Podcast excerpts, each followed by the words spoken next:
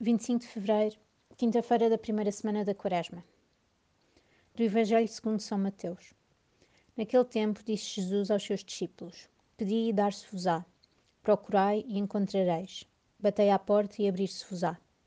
Porque todo aquele que pede, recebe. Quem procura, encontra, e a quem bate à porta, abrir-se-á.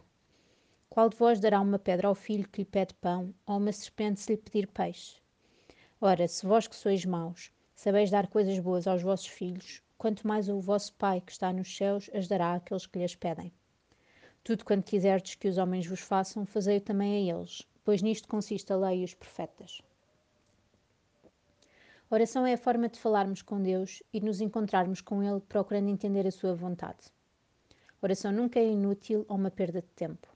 Oração abre o coração para o bem, predispõe-nos a discernir e a olhar o outro com misericórdia. Para rezar, tenho de me apresentar diante de Deus como sou, sem máscaras ou medos.